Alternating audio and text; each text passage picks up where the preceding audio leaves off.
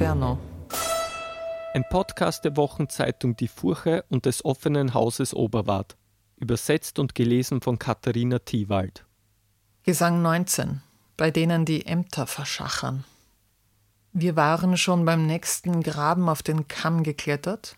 Ich sah entlang der Mauern und am Grund die eisendunklen Felsen voll mit Löchern.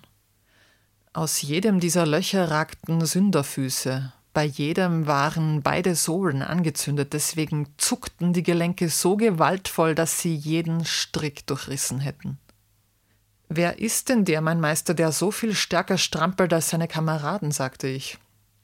Und er zu mir, wenn du möchtest, bring ich dich hinunter. So kamen wir am Loch zu stehen, von dem der jammerte mit seinen Waden. Wer du auch bist, der du das Unterste nach oben kehrst, du armer Geist, begann ich, wenn du kannst, dann bitte sprich.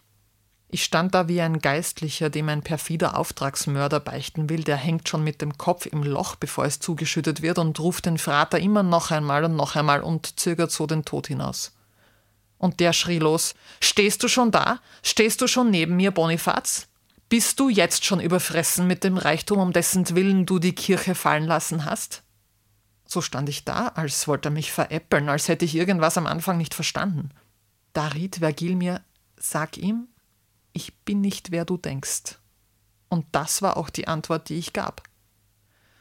Darauf verkrampften sich die Geisterfüße.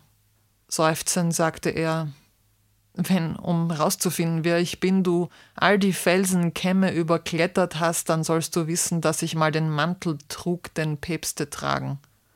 So wie ich oben alles, was ich kriegen konnte, in die Tasche steckte, so habe ich mich hier selbst hineingesteckt. Unter meinem Kopf sind die Genossen, die vor mir schon im Ämter Schachermeister waren. In jedem Felsriss stecken sie. Ich selbst werde dorthin runterfallen, wenn kommt, für den ich dich gehalten habe. Vielleicht war ich zu heftig, als ich ihn in dieser Tonart fragte, Gege, dann sag mir doch, wie viel Gold verlangte Jesus vom Apostel Petrus, bevor er ihm die Kirche anvertraute?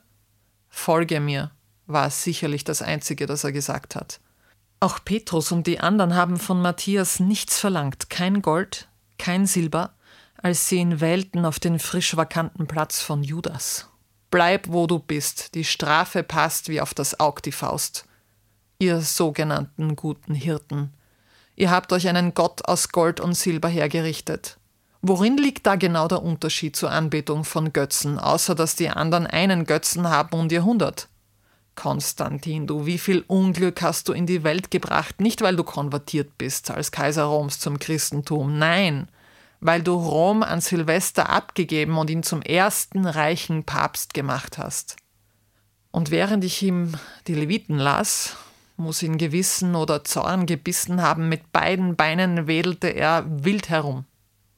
Ich glaube, meinem Führer hat das gut gefallen, er hatte wirklich sehr zufrieden ausgesehen.